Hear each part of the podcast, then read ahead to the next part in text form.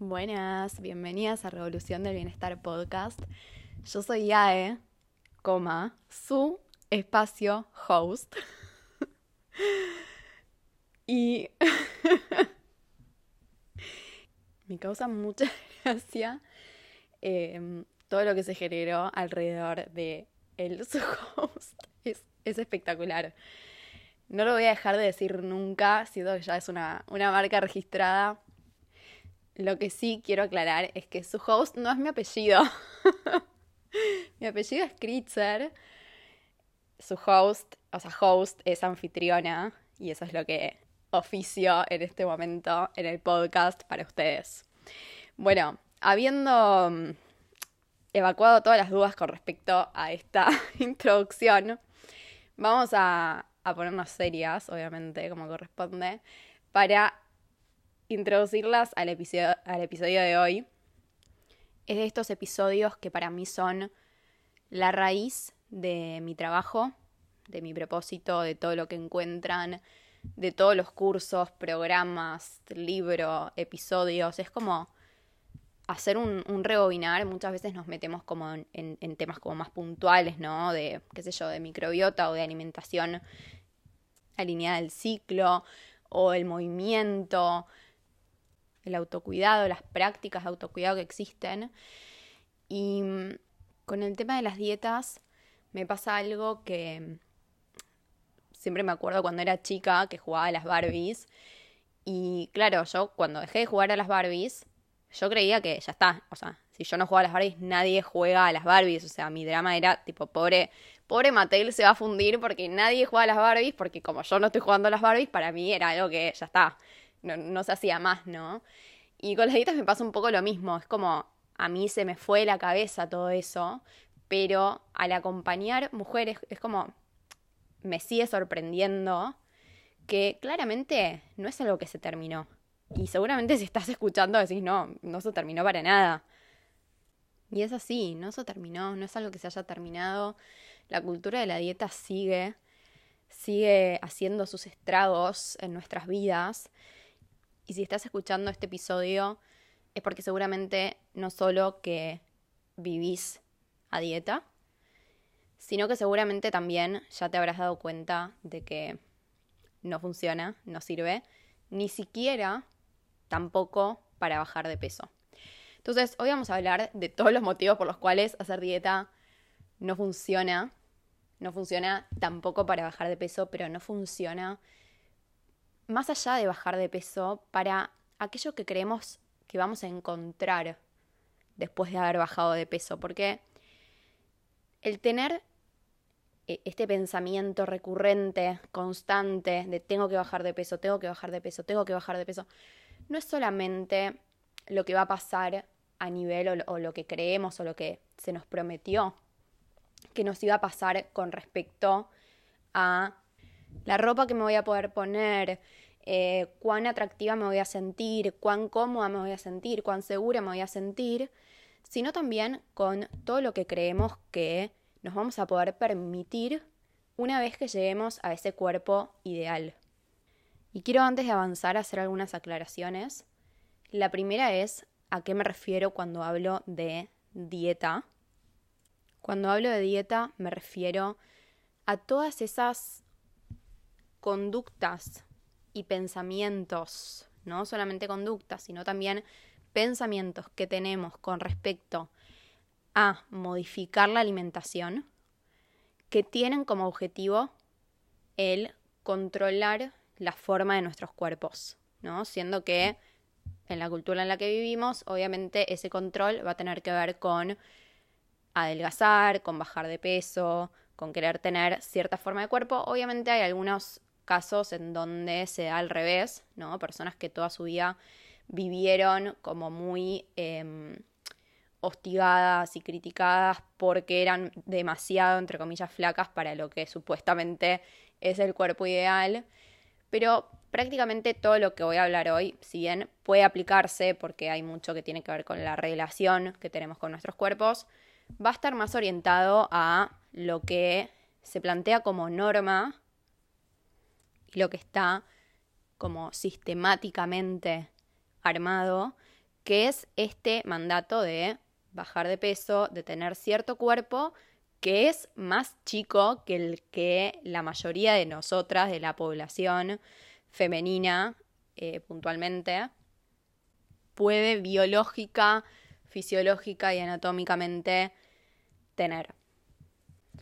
Entonces, cuando hablo de dietas, hablo no solamente de esa dieta que te dieron en una fotocopia o en un PDF o donde sea que tenías que seguir paso por paso, sino de todas las conductas que haces o pensás que deberías estar haciendo, o sea, esa restricción sea concreta o sea mental, que crees que deberías estar haciendo porque deberías estar teniendo, deberías estar persiguiendo la pérdida de peso. A eso lo llamo dieta. Y la segunda aclaración tiene un poco que ver con lo que venía diciendo, es que este episodio lo van a escuchar, lo deben estar escuchando en este momento, personas con diferentes tamaños y formas de cuerpo. Todo lo que voy a hablar, absolutamente todo lo que voy a hablar, es independiente del tamaño y de la forma de tu cuerpo hoy. Entonces, para escuchar este episodio que realmente te nutra, quiero que no que sueltes porque capaz es un montón pedirlo para un episodio de podcast en donde vas a recibir información, ¿no? O sea, es diferente de hacerlo en el marco de un taller y justamente poder acompañar a tu cuerpo a que vaya soltando ese pensamiento, pero sí quiero que tengas presente que seguramente te va a aparecer el pensamiento de que para vos en este momento en realidad no aplica lo que estoy diciendo, porque vos en realidad ahora sí tenés que bajar de peso, entonces más adelante, cuando hayas llegado al cuerpo ideal, vas a poder aplicar toda esta información. Entonces, obviamente, pedirte que sueltes ese pensamiento es un montón, pero sí te, te invito a que prestes atención a todas las veces en las que ese pensamiento aparece o, o quisiera aparecer porque es justamente de ese tipo de pensamientos de los que voy a estar hablando. Entonces, para poder nutrirte de este episodio, te invito a que como relajes los hombros, el cuello, la mandíbula y te abras a recibir una información con la que tal vez nunca te habías encontrado hasta este momento. Tal vez te pasaron este episodio porque una amiga siente que te va a hacer bien. Tal vez venís escuchando el podcast en absolutamente todos los episodios y acá nos vamos a meter en el barro de un tema que, como les decía, es muy de la raíz de todo lo que venimos hablando, entonces como lo vamos a hablar bien de lleno. Que puedas entregarte a recibir esta información que por algo y para algo llegó a tus oídos en este momento y nos nutrimos de todo lo que ingresa a través de nuestros sentidos. Entonces, esto también es nutrición y poder dedicarte un rato para conectar con un tema que seguramente es difícil para vos porque seguramente lo venís arrastrando hace mucho tiempo. Si hay algo de todo esto que hablamos que te hace sentido, que resuena en vos, quiero que sepas que el momento para transformarlo, para dejarte transformar y dejarte atravesar por esta información, por esta forma de relacionarte con tu cuerpo, de relacionarte con la comida, es ahora. No es después de haber bajado esos kilos, no es después de haber hecho la última dieta, no es después de ponerte bien las pilas para después relajarte.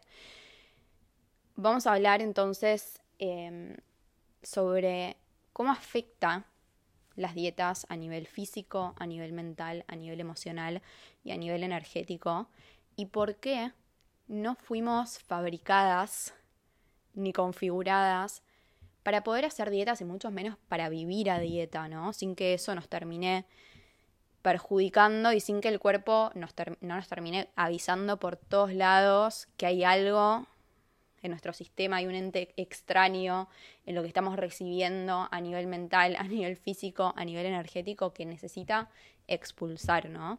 Y todos esos síntomas y signos que tal vez estuviste experimentando, tanto a nivel físico como a nivel mental, como a nivel emocional, como a nivel energético, donde sentís que te encontrás como en un loop constante, en este círculo vicioso que va como para abajo y se va metiendo cada vez más en un pozo, bueno, hoy vas a entender por qué sea de esa forma y por qué no es un error tuyo, no es un error de tu personalidad, no es una falta de autocontrol, no es una falta de fuerza de voluntad, sino que es la perfecta sabiduría de tu naturaleza, cómo es que tu, cuerpo y tu cabeza y, todo tu ser está reaccionando frente a algo que considera una amenaza. O sea, hacer una dieta, vamos a partir de esta base, hacer dieta, vivir a dieta, sostener la mentalidad de dieta, obligarnos a estar a dieta, siendo que dieta es, como les decía,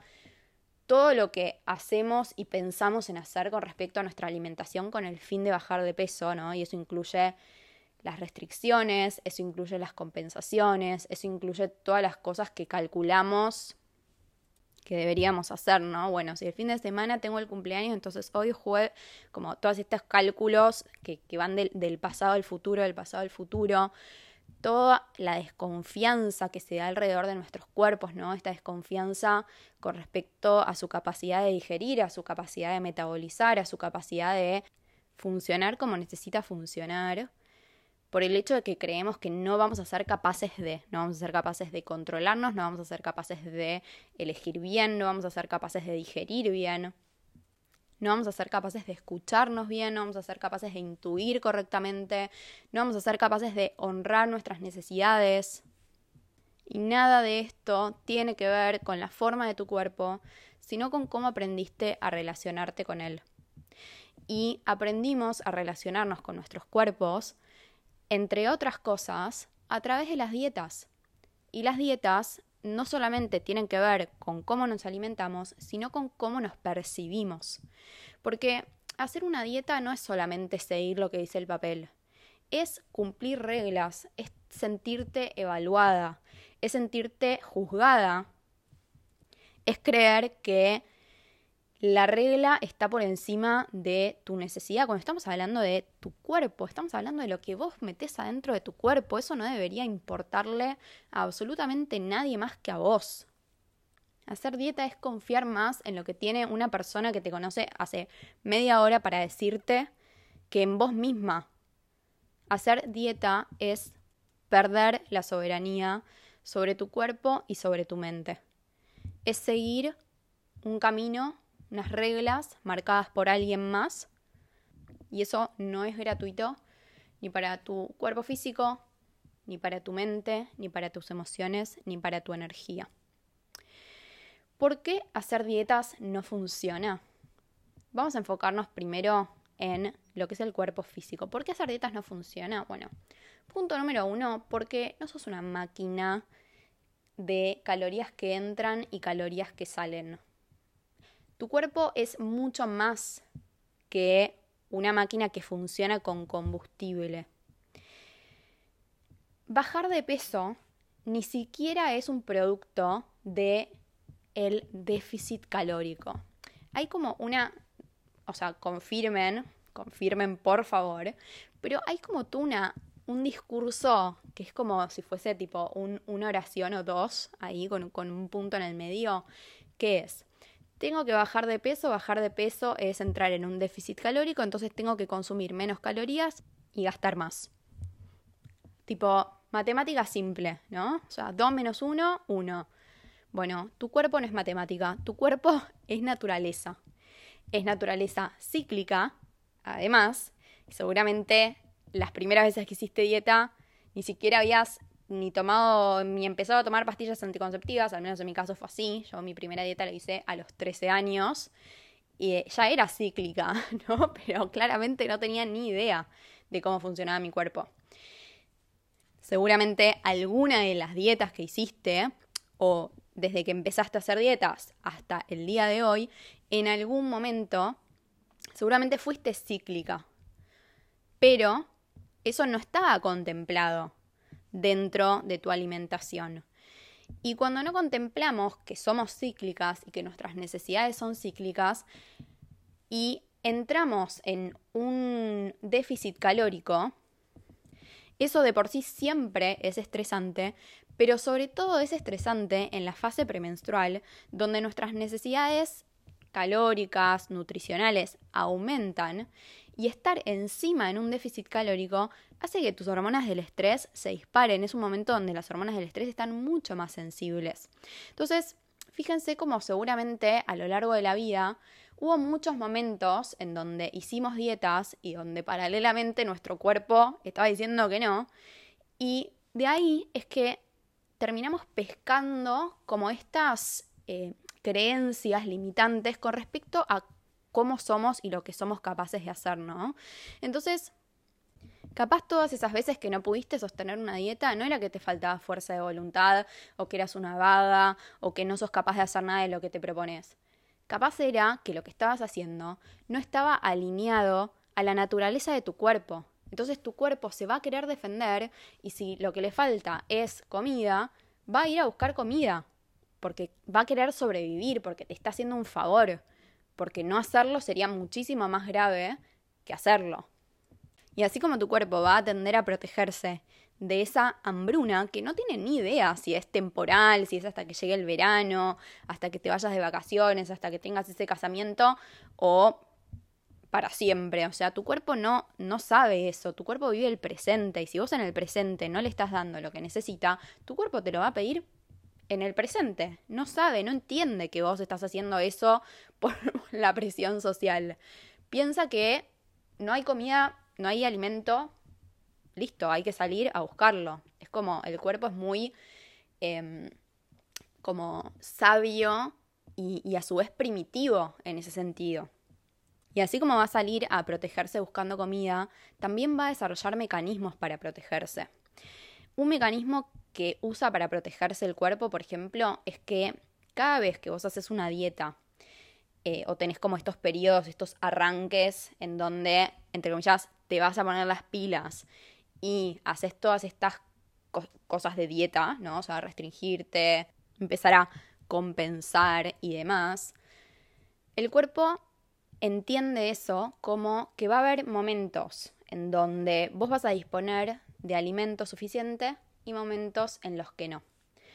Y para protegerse de eso, va a desarrollar algo que tiene que ver con ponerse en modo ahorro de energía, pero que lo que me interesa acá es que entendamos que el cuerpo va a desarrollar esa capacidad de ahorrar energía en forma de, obviamente, tejido adiposo en forma de grasa, que es la forma en la que el cuerpo almacena energía a largo plazo, y cada vez que hagas una dieta, o sea, que te, o que te ponga las pilas, entre comillas, lo que va a hacer tu cuerpo es decir, ok, entonces, el peso que yo necesito para poder enfrentar estos momentos tiene que ser más alto.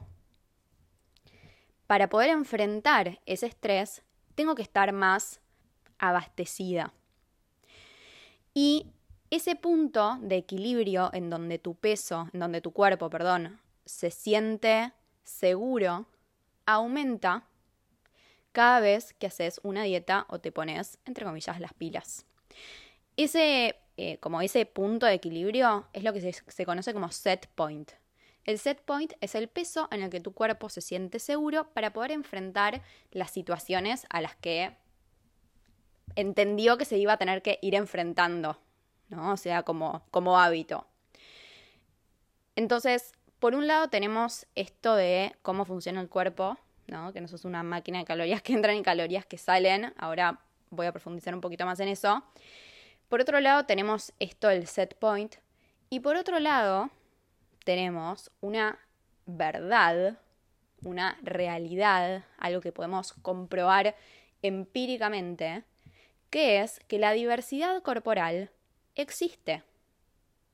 O sea, no todas vamos a tener el mismo cuerpo, aunque comamos y entrenemos lo mismo y hagamos todas las mismas cosas. Es, o sea, solamente hace falta verlo en recién nacidos, que te das cuenta que hay uno que va a pesar dos kilos y medio, otro que va a pesar tres, otro que va a pesar tres kilos y medio. Hablo de recién nacidos porque hace dos semanas que nació mi sobrino y es lo único en lo que pienso, básicamente. Pero realmente, o sea, vos decís, ¿y? ¿Y, uno hizo dieta en la panza o el otro es un vago? No. O sea, es diversidad corporal. La diversidad corporal existe El problema es que a lo largo de, de nuestra etapa de crecimiento empezamos a absorber que había ciertos cuerpos que estaban bien y ciertos cuerpos que estaban mal, y esos cuerpos que estaban mal tenían que hacer todo lo posible, independientemente de cuál sea su costo, para encajar en lo que la cultura dice que es correcto, ¿no? Que es un cuerpo correcto. Entonces, esto significa, cuando yo hablo de, de restricción y hablo de dietas y hablo de compensar, esto significa que entonces es todo lo contrario. Entonces no hago nada, entonces como cualquier cosa en cualquier momento. No, la dualidad de esos pensamientos, la polarización de esos pensamientos, es lo que vive dentro tuyo porque es lo único que conoces hasta ahora. Entonces, primero que muy probablemente eso de que, que digas, bueno, si, si no me restringo, entonces ¿qué? Entonces como cualquier cosa en cualquier momento. La primera pregunta es, ¿no te está pasando eso ya?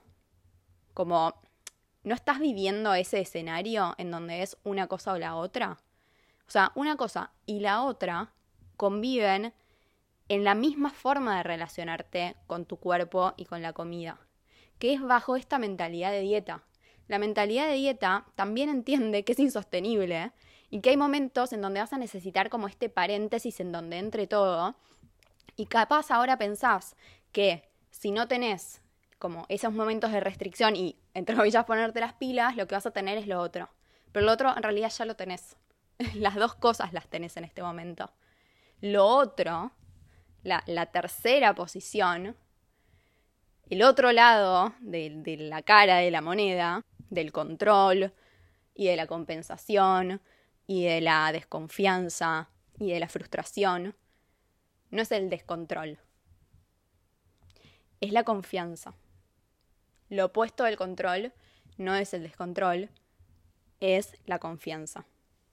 Volver a confiar en la capacidad de tu cuerpo, volver a confiar en las promesas que te haces, volver a confiar en tu naturaleza, volver a confiar en la capacidad de tu cuerpo de digerir, de metabolizar, de expresarse, de pedirte lo que realmente necesita y confiar también que todo lo que pasó hasta este momento también fue perfecto. Todas las formas de protegerse que tuvo tu cuerpo a través de aumentar de peso, a través de tener atracones, a través de no querer moverte del sillón o de la cama para que no estés tan exigida con, con la actividad física y con el movimiento, todas esas conductas que aprendiste a rechazar, conductas y, y síntomas y signos que aprendiste a rechazar, fueron perfectos también, porque fueron la forma perfecta de tu cuerpo de defenderse y de protegerse ante la amenaza que le resulta el que estés a dieta o que estés pensando todo el tiempo que tendrías que estar haciendo una dieta. ¿Por qué no somos una máquina de calorías que entran y calorías que salen y no funciona así ni siquiera el, descenso de peso? Porque todo lo que tiene que ver con la regulación del peso corporal no es eh, matemático, no es, no es calórico, es hormonal. Bajar y subir de peso y mantener el peso es una cuestión hormonal. Entonces, ¿cuál es la hormona que se encarga de aumentar de peso? Y cuando hablo aumentar de peso, por favor, dejemos de fingir que bajar grasa y aumentar músculo no tiene nada que ver con hacer dietas y con querer bajar de peso. Lo estamos diciendo de otra forma, pero estamos hablando de lo mismo. Sí, es como, no, no, yo no quiero bajar de peso, quiero bajar grasa. Bueno, estamos hablando de exactamente lo mismo, por favor. Tiene que ver con controlar el cuerpo, tiene que ver con, con moldear el cuerpo. Y quiero hacer un paréntesis acá porque realmente siento que cuando hablo de esto a veces parece que estoy diciendo todo lo contrario, ¿no? O, o, que está mal querer bajar de peso, o que está mal querer bajar grasa, o que está mal modificar tu alimentación para sentirte mejor. Pero ahí está el punto. Cuando es para sentirte mejor, no es lo mismo que para bajar de peso.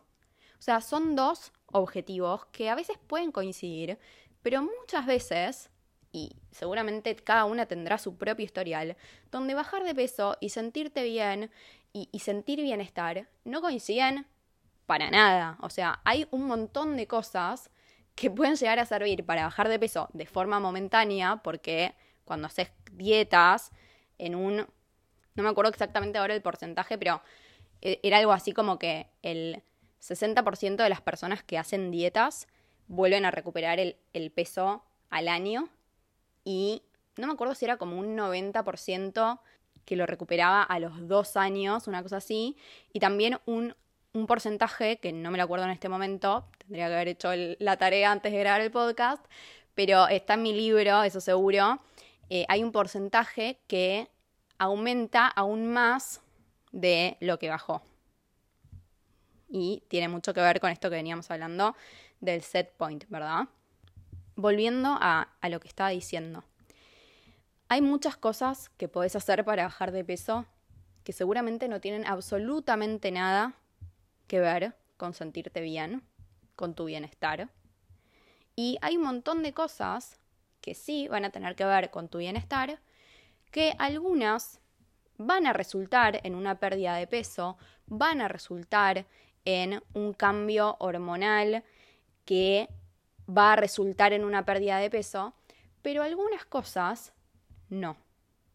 Y que haya cosas que, van a tener que ver con tu bienestar físico, emocional, mental, que no van a resultar necesariamente en una pérdida de peso, el hecho de que pensemos que entonces son al pedo o, o, no sirven tanto, tiene que ver con la cultura en la que crecimos. Porque ¿por qué el tener un cuerpo ideal queda por arriba, queda como más prioritario que tener salud mental, que tener salud hormonal, que tener salud emocional, que tener salud social. ¿Por qué? Por la cultura en la que crecimos, no porque realmente sea más importante. Obviamente va a haber un montón de cosas que es muy posible que resulten, o sea, como resultado, incluyan la pérdida de peso, pero no necesariamente va a pasar en cierto tiempo, no necesariamente va a pasar en todos los cuerpos, porque todos los cuerpos, como les decía hace un rato, no necesariamente van a llegar a cierto cuerpo, ¿no? O a lo que tenemos como socialmente en el imaginario social como un cuerpo saludable, que por cierto, el peso, lo que se conoce como peso saludable, como la categoría peso saludable, la categoría sobrepeso y la categoría obesidad, son categorías que no son diagnósticos. O sea, esas categorías del IMC, ¿no? De tipo, ah, tenés sobrepeso, ah, tenés obesidad, ah, tenés un peso saludable, que de hecho yo las estudié en la, en la facultad, no son categorías diagnósticas. Se usan, se mal usan como diagnósticos, pero en realidad son simplemente estadísticas para entender en dónde se ubica qué porcentaje de la sociedad cuya relación entre su peso y su estatura es tal. ¿no? ¿Cuántas personas hay acá si ponemos estos parámetros? ¿Cuántas personas hay acá si ponemos estos parámetros? ¿Cuántas personas hay acá si ponemos estos parámetros? Eso es la estadística. Ahora, que eso se utilice como herramienta diagnóstica es un mal uso de la herramienta, ¿sí? Por eso cuando a mí me hablan de tengo un peso saludable o tengo sobrepeso o tengo obesidad, en realidad no sé de qué me están hablando porque no es un diagnóstico, ¿se entiende? O sea, no es que necesariamente si caes dentro de lo que es peso saludable, sos una persona saludable y si caes fuera de lo que es peso saludable, sos una persona no saludable, porque la salud no depende del peso y por lo tanto modificar tu peso no necesariamente va a implicar que va a mejorar tu salud. Y si esas cosas que haces para bajar de peso no son amables con tu cuerpo, con tu cabeza, con tus emociones, con tu energía, con, tu vida social, entonces no va a haber más salud por más de que haya menos peso. Porque no tiene que ver con ese resultado, sino con el camino. Con qué estás haciendo y cuál es tu objetivo con eso. ¿no? Y vuelvo a esto que decía. Vos podés hacer un montón de cosas que te hagan bien y que tengan como resultado una respuesta de tu cuerpo de perder grasa, ¿no? Por esto, por este cambio hormonal, porque estás acompañando tus hormonas, porque estás bajando tus niveles de estrés, y eso puede resultar en una pérdida de peso en algunos cuerpos. Lo que no sé, y nadie encontró hasta ahora, es cuál es el método para bajar de peso que sea aplicable para todas las personas de igual forma. Sí, obviamente podés, puede que suceda, mejor dicho, ¿no?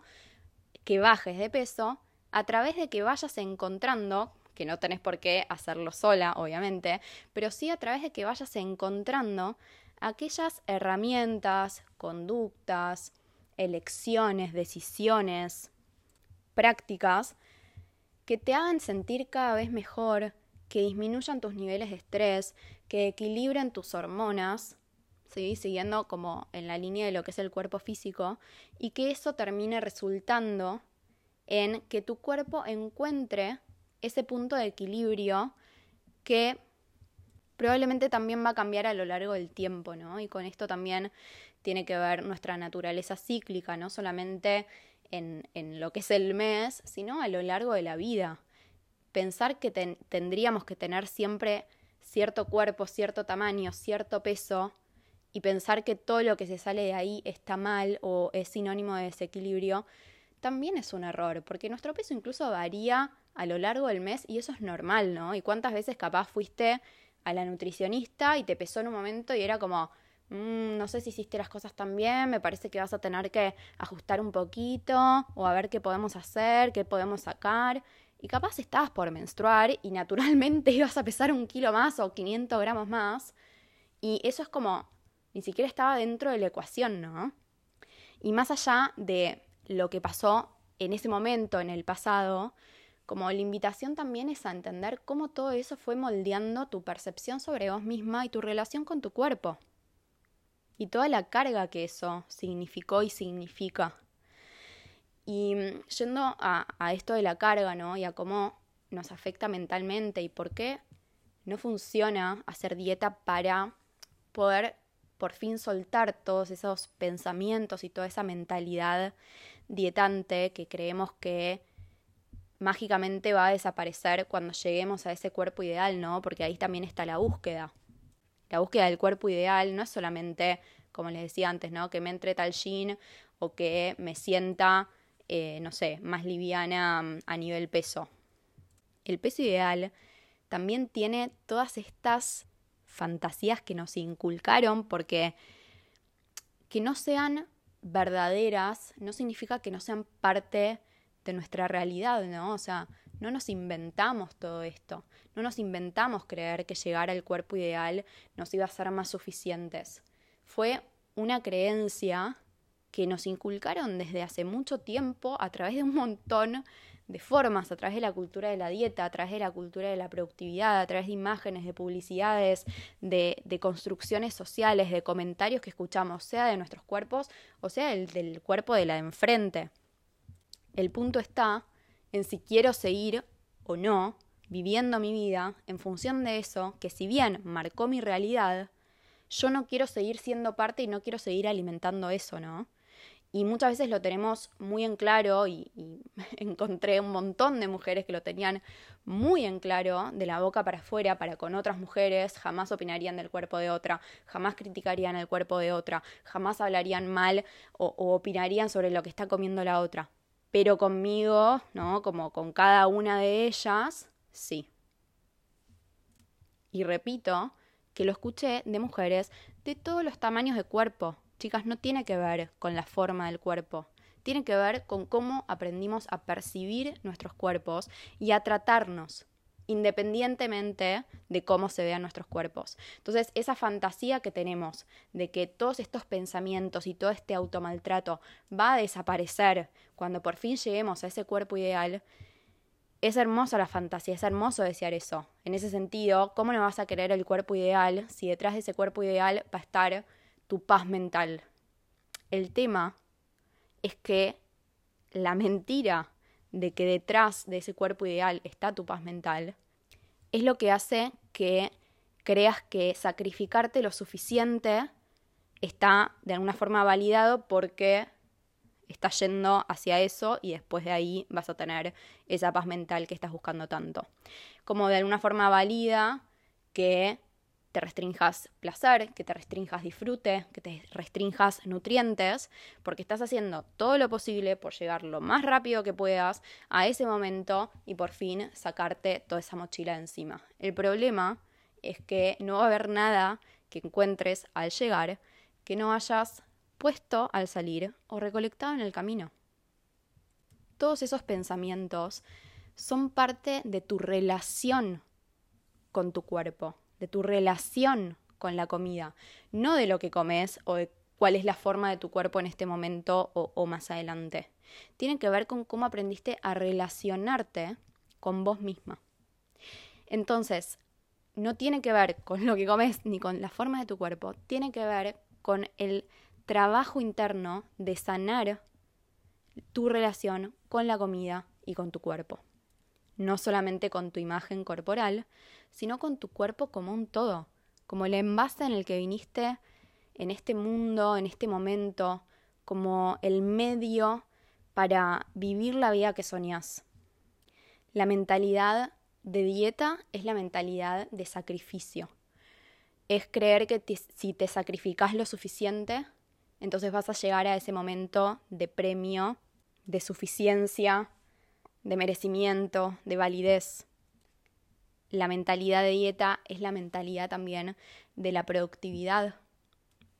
Pensá en lo que para vos es lo contrario de hacer una dieta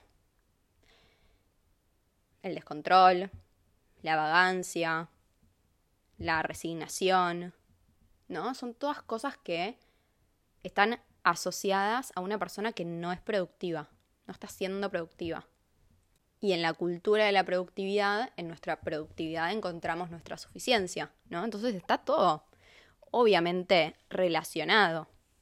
Por eso digo también que sanar tu relación con tu cuerpo es un portal a sanar tu relación con un montón de otros espacios de tu vida, sanar tu relación con tus tiempos, a sanar tu relación con, con el trabajo, a sanar tu relación con, con tu tiempo en general, ¿no? O sea, con cómo usas tu tiempo, cuando tu tiempo está invadido por la cultura de la productividad, crees que todo el tiempo tenés que estar haciendo algo y cuando no estás haciendo algo te sentís culpable porque no estás cumpliendo con ese mandato de la productividad. Es lo mismo que con la alimentación, ¿no? O sea, es como, son espejos, por eso sanar tu relación con tu cuerpo, creo yo, y, es mi forma de verlo, es abrir ese portal enorme porque en tu cuerpo está absolutamente todo. Están tus pensamientos, están los alimentos que elegís, están tus decisiones, está tu, tu poder, está tu propósito, está tu forma de relacionarte con otras personas. O sea, es sanar tu relación con vos misma. Y la cultura de la dieta y la cultura de la productividad y la cultura de la delgadez tienen el objetivo no solamente de que, en el caso de la cultura de la productividad, eh, produzcas, ¿no? O sea, seas, seas como útil para el sistema, la cultura de la delgadez, seas flaca, tengas ese cuerpo ideal, ¿no? Que es un cuerpo eh, consumible, es un cuerpo que vende, y para la cultura de la dieta también, que, consumas las dietas, que consumas los polvitos, que consumas eh, las vianditas, que consumas la revista, que consumas, como, no solamente ese es el objetivo de estas culturas, sino también que creas en lo más profundo de tu ser que no sos suficiente, que no sos válida, que no tenés el derecho todavía de salir al mundo porque no te ves como deberías verte y que te quedes chiquita, que te quedes en el molde, que te quedes callada, que no saques tu voz, que tengas miedo a exponerte, que tengas miedo a decir lo que sentís, que tengas miedo a decir lo que pensás, que tengas miedo a crecer, que tengas miedo a expresarte. El objetivo de estas culturas también es ese.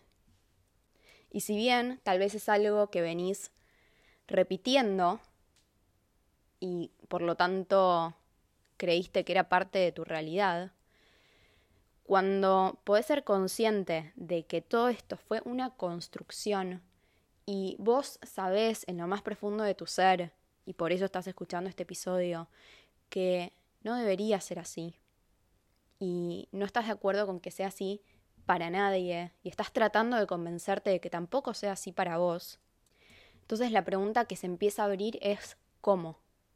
¿Cómo hago para soltar todo eso?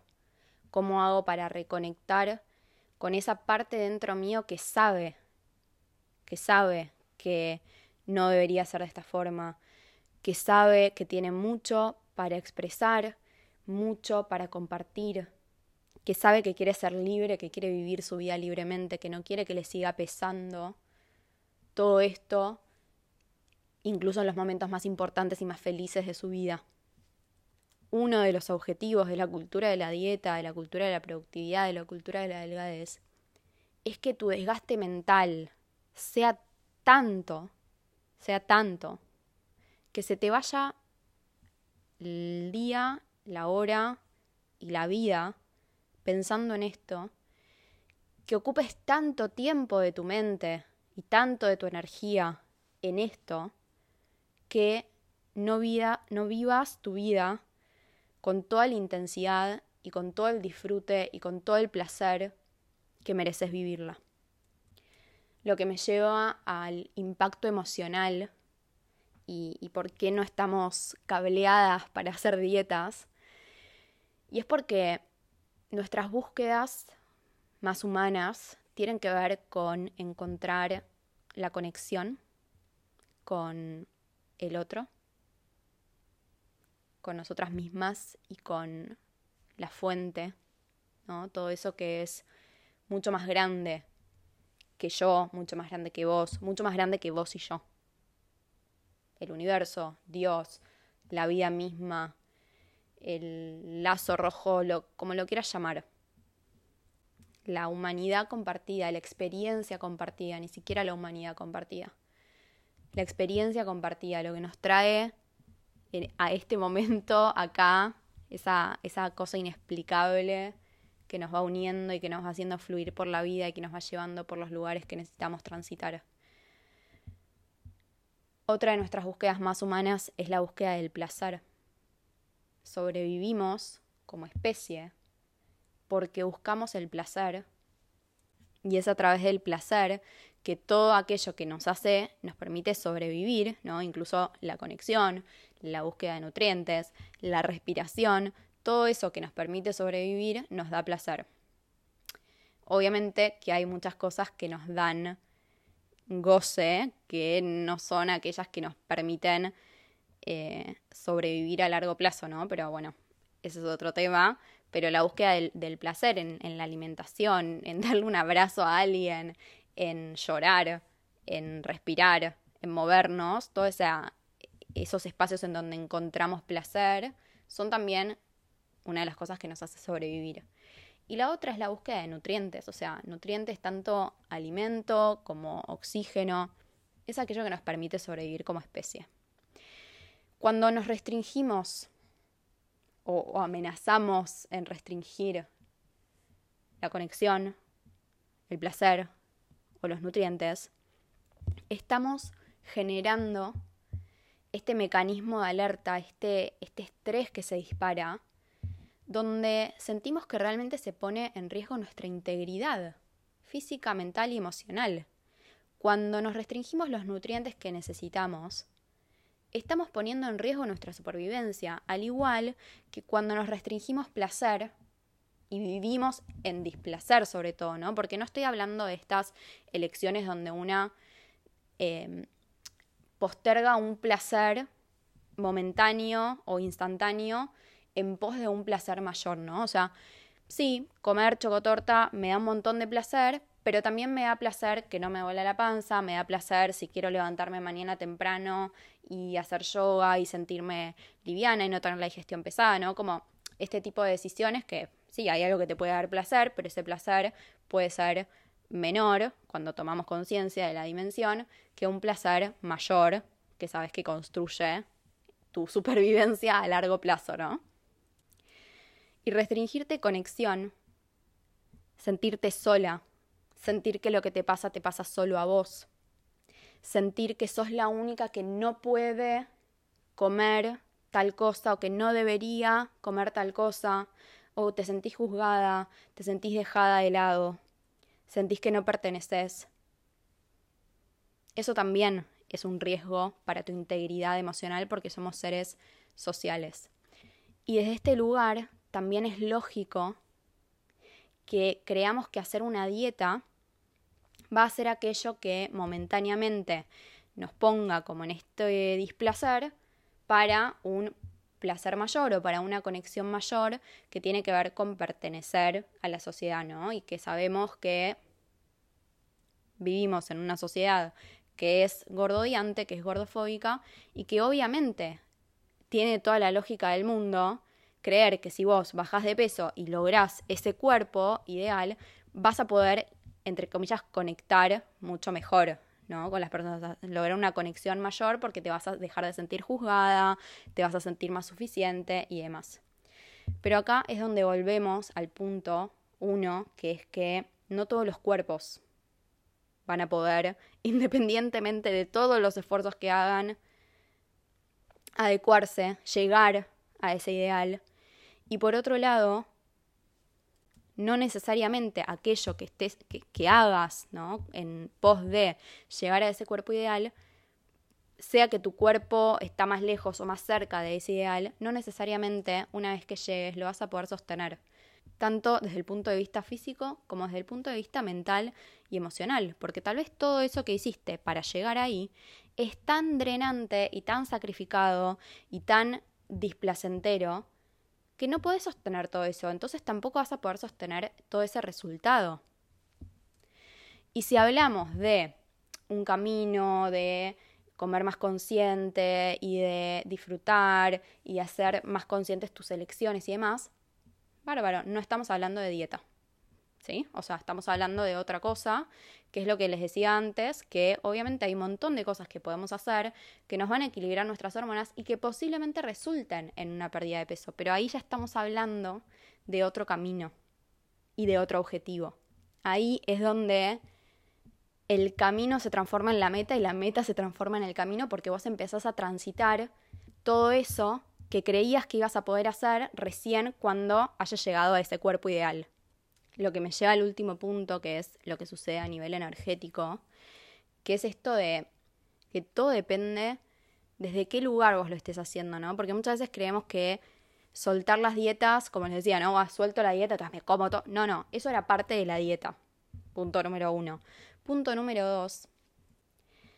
No necesariamente lo que haces se va a ver tan diferente. Tal vez algunas cosas sí, porque van a tener que ver con elecciones más conscientes, con respetar más las necesidades de tu cuerpo, con escucharte más y flexibilizar un poco, ¿no? Y ser como más fluida, incluso más cíclica en tus decisiones.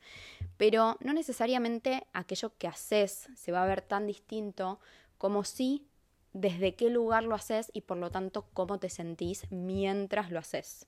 Cuando eso que visualizabas como algo que iba a suceder después de que hayas llegado al cuerpo ideal. Empieza a ser parte de tu realidad.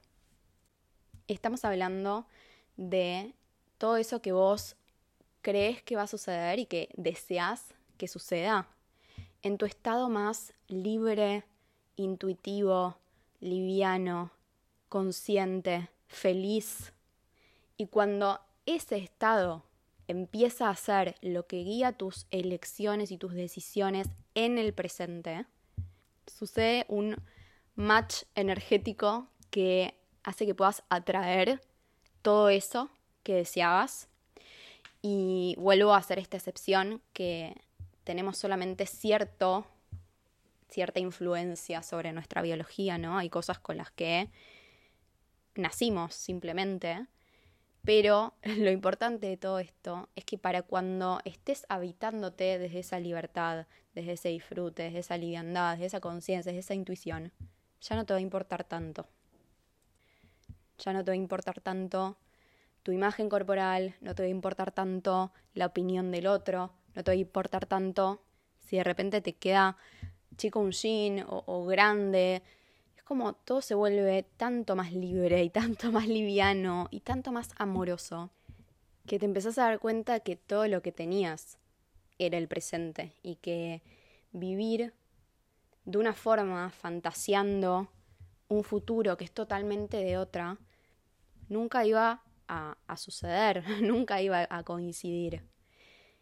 Y si en algún momento coincidió, es muy posible que después haya dejado de coincidir, ¿no? Sentir esa liviandad, esa libertad, ese disfrute cuando es algo momentáneo y, y después se fuma, es que también te das cuenta de que no tenía absolutamente nada que ver con cómo se veía tu cuerpo, sino con cómo aprendiste a tratarte. Y a veces la vida hace eso, ¿no? Como te pone exactamente lo que querías adelante tuyo para que puedas darte cuenta de que ni aún así podías sentir todo lo que en realidad estabas esperando sentir en ese momento. Porque ese cambio en el sentir es un cambio en la relación que tenés con eso.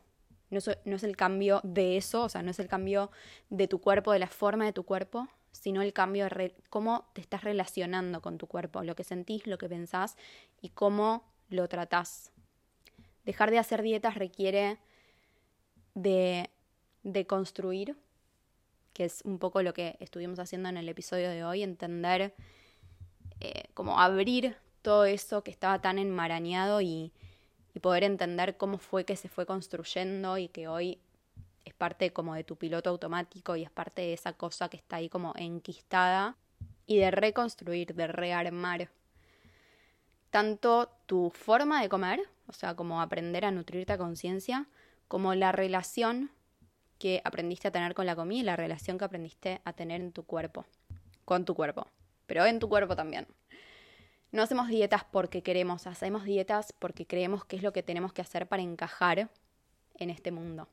Entonces, sanar tu relación con tu cuerpo es mucho más que sanar tu relación con tu imagen corporal aunque obviamente es parte y lo incluye, pero sanar tu relación con tu cuerpo es volver a confiar en vos y es recuperar tu soberanía interna y es recobrar el poder que todos estos años de automaltrato internalizado te hicieron creer que no tenías.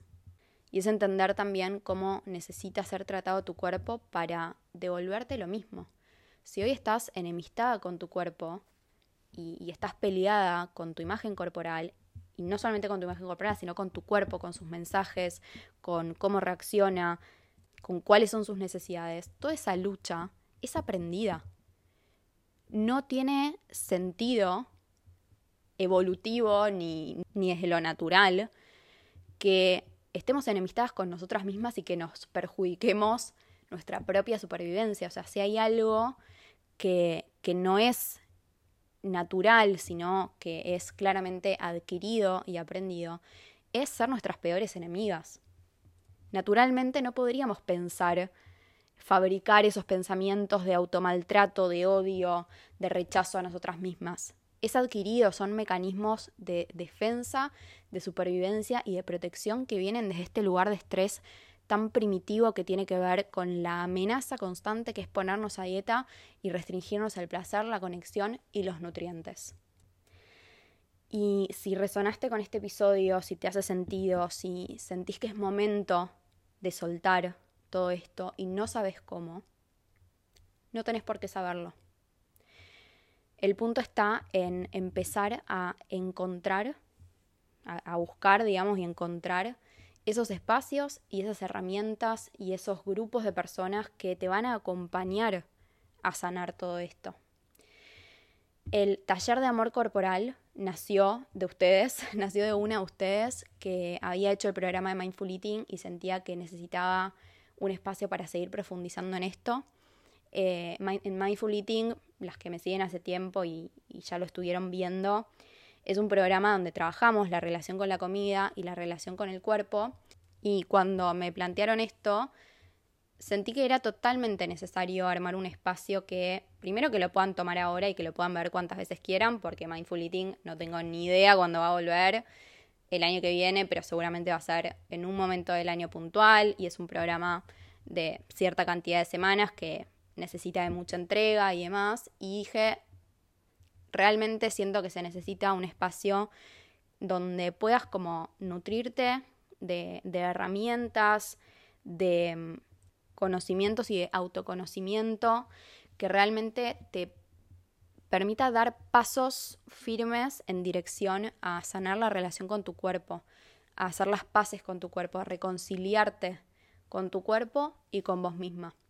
Y en este formato donde nos encontramos una vez, es una clase que va a quedar grabada, vamos a estar en tribu, vamos a estar en grupo, vamos a tener un grupo de Telegram también, en donde se van a acompañar entre ustedes a lo largo de toda la semana siguiente, donde cada día van a tener una propuesta, una invitación para hacer algo concreto que realmente transforme la realidad y que no quede únicamente en el entendimiento intelectual y mental, sino que lo puedan realmente hacer carne, encarnar este cambio, esta transformación y que en pocos días empiecen a sentir esa libertad, esa liviandad, esa amorosidad, sea para las que no querían hacer mindful eating por la inversión de, tiempo, dinero, energía, sea para las que ya tomaron mindful eating y quieran hacer como una profundización en, este espacio, en este, en este tema, o incluso una, actualización, ¿no? Como un refresh de, de cosas que tal vez ya vienen transitando y transformando. O sea que recién llegas a este espacio y necesitas con todo tu ser un momento para vos, para viajar hacia adentro, para conectar con tu historia, con tu presente también y desde este lugar elegir cómo querés seguir transitando tu presente y tu futuro. Eh, las inscripciones están abiertas. Pueden entrar al link de mi bio en Instagram, arroba blog de wellness, y em, meterse ahí en la página web, en el taller de amor corporal. Ya somos un montón y realmente siento que es la revolución que estamos necesitando todas. Así que las veo ahí en el taller y nos encontramos en el próximo episodio de Revolución del Bienestar. Les mando un beso. Adiós.